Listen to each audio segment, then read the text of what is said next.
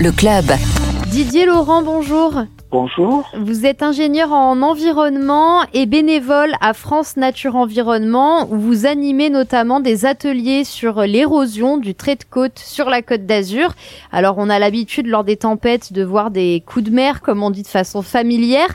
Vous lorsque vous animez des ateliers sur le terrain, c'est notamment du côté d'Antibes, c'est ça, sur cette route du bord de mer entre Villeneuve-Loubet et Antibes où on a souvent eh bien euh, la plage qui vient déborder euh, sur la route. Tout à fait. Bon, c'est un exemple parmi tant d'autres, mais là, effectivement, on a un grand linéaire de, de côte, là, entre Antibes et Villeneuve-Loubet, avec cette grande plage de galets qui fait plusieurs kilomètres, et qui, euh, plusieurs fois par an, est coupée par les coups de mer, vous le disiez, notamment les, les coups d'Est. Et là, il y a de nombreuses études qui ont été menées pour essayer de comprendre ce qui se passe et puis des études pour euh, mettre en place euh, des moyens éventuellement pour pallier à, ces phénomènes. Est-ce qu'on est devant un phénomène habituel parce que finalement on a construit tellement près de la mer que c'est quasiment inévitable qu'elle vienne de temps en temps euh, inonder la route? Ou est-ce qu'on est devant un phénomène qui s'intensifie? En tout cas, là, si on prend cet exemple, donc on a une route qui a été construite en haut de plage. Une première partie a été construite au début du XXe siècle, l'autre partie a été construite la Siesta et Antibes vers euh, 1950, donc c'est assez euh, récent. Et donc on a une, route construite en haut de plage. Normalement, la plage, c'est la zone naturelle hein, qui permet d'absorber justement l'énergie de ces vagues là qui déferlent. Et donc, en créant cette route, on est sur une zone critique. Quoi. Donc, euh, déjà, euh, qu'il y ait des phénomènes qui s'accroissent euh, avec le changement climatique, hein, que tout le monde constate et dont on parle beaucoup actuellement, et à juste raison, c'est un fait. Mais de toute façon, la route telle qu'elle a été construite est dans un site critique. L'an dernier, le gouvernement français a publié la liste de 126 communes qui vont avoir l'obligation de s'adapter à l'érosion côtière. Dans les Alpes-Maritimes, seule la commune d'Aise fait partie de la liste aucune dans le Var. Alors c'est assez surprenant vu comme ça. Et selon euh, la FNE, c'est même un chiffre ridicule, 126 communes. Alors, euh, c'était du déclaratif. Hein. C'est les communes aussi qui ont déclaré euh, leur vulnérabilité. Donc, euh, c'est pas très très révélateur par rapport à la réalité des choses. Hein. Lorsqu'on a des coups de mer, ça a un impact, on le voit. Alors, ça peut être à un moment sur les établissements balnéaires. Rappelez-vous, il y avait un impact fort parce qu'on avait des établissements justement qui étaient installés sur la plage tout le long de l'année. Donc, ça c'est un premier point. Il y a tous ces équipements hein, routiers notamment qui étaient construits. Là, on parlait de la plage d'Antibes à, à Villeneuve-Loubet, hein, qui a été construite en haut de plage, donc euh, qui reste vulnérable. Hein. Et puis plus loin, euh, on peut avoir euh, effectivement maintenant des, constructions hein, qui peuvent être soumises à ces coups de mer.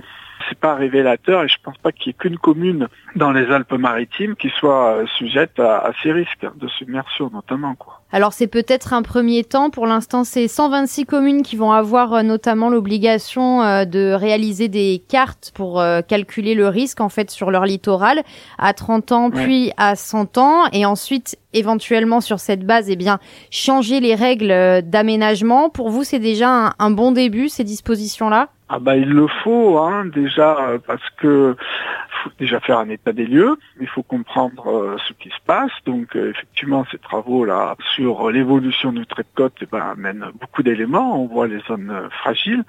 Et puis euh, bon, avant donc de mettre en place des mesures, il faut comprendre ce qui se passe. Donc oui, cette phase cartographie étude est, est, nécessaire.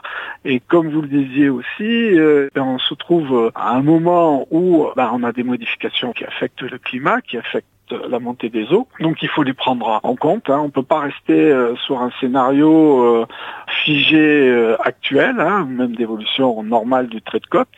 Mais euh, il faut se projeter en avenir, donc euh, non, c'est obligatoire et nécessaire. Est-ce que France Nature Environnement a d'autres recommandations euh, sur ce sujet? France Nature Environnement euh, ne fait que constater hein, euh, ce qui se passe, essayer de comprendre, essayer d'alerter aussi euh, tous les intervenants hein, sur le risque érosion. Il y a des choses qu'on connaît bien, hein, par exemple les constructions en dur sur le littoral, bah, maintenant sont complètement complètement à proscrire, on le sait, on le connaît, c'est des phénomènes qu'on maîtrise bien. Donc les associations comme France Nature Environnement sont là effectivement pour accompagner et rappeler euh, le risque euh, qui peut être généré par nos constructions humaines. Hein. On pense pouvoir lutter par exemple contre le risque submersion et érosion en faisant des constructions en dur, alors que non, il faut que ce soit toujours ramené euh, complètement à, à la zone, aux paramètres de la zone et c'est pas parce que vous construisez une digue, une digue ça peut être un intérêt pour un port, mais euh, de toute façon on ne peut pas protéger un littoral en, l'artificialisant, en l'urbanisant complètement. Donc il faut maintenant revenir à des moyens aussi plus doux, plus intégrés, si on veut durablement préserver notre littoral. On a toujours quand même euh, beaucoup espoir de la solution miracle, hein, euh, solution technique qui résoudrait tout.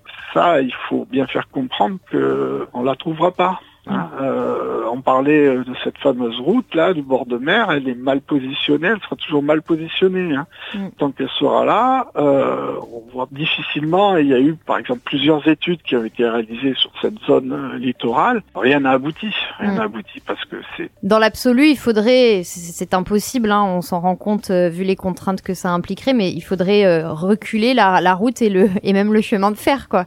Tout à fait, ça s'appelle très stratégique, ça a été utilisé dans d'autres régions de France. Hein. Ça s'est fait ailleurs? Complètement, hein, dans la région de Sète hein, notamment, euh, il y a eu ce qu'on appelle le retrait stratégique. La route a été déplacée, alors c'est toujours pareil, il y a certaines régions où c'est plus facile, c'est sûr que nous, avec l'urbanisation que l'on a, très difficile, beaucoup plus difficile, faut être réaliste, hein, euh, selon les événements, et on lutter. Hein. Donc, euh, ou on accepte que cette route euh, soit euh, régulièrement fermée, si on prend encore cet exemple, mais c'est valable pour vraiment plein d'autres endroits, ou on l'enlève. c'est facile de dire on l'enlève, on ne sait mm. pas où la mettre, hein, parce que, par ailleurs... Bah, mais les constructions sont très denses, quoi. Et voilà, tout à fait. D'ailleurs, on est sur un cordon littoral étroit en plus, dans les Alpes-Maritimes. Didier Laurent, merci beaucoup. Très bien.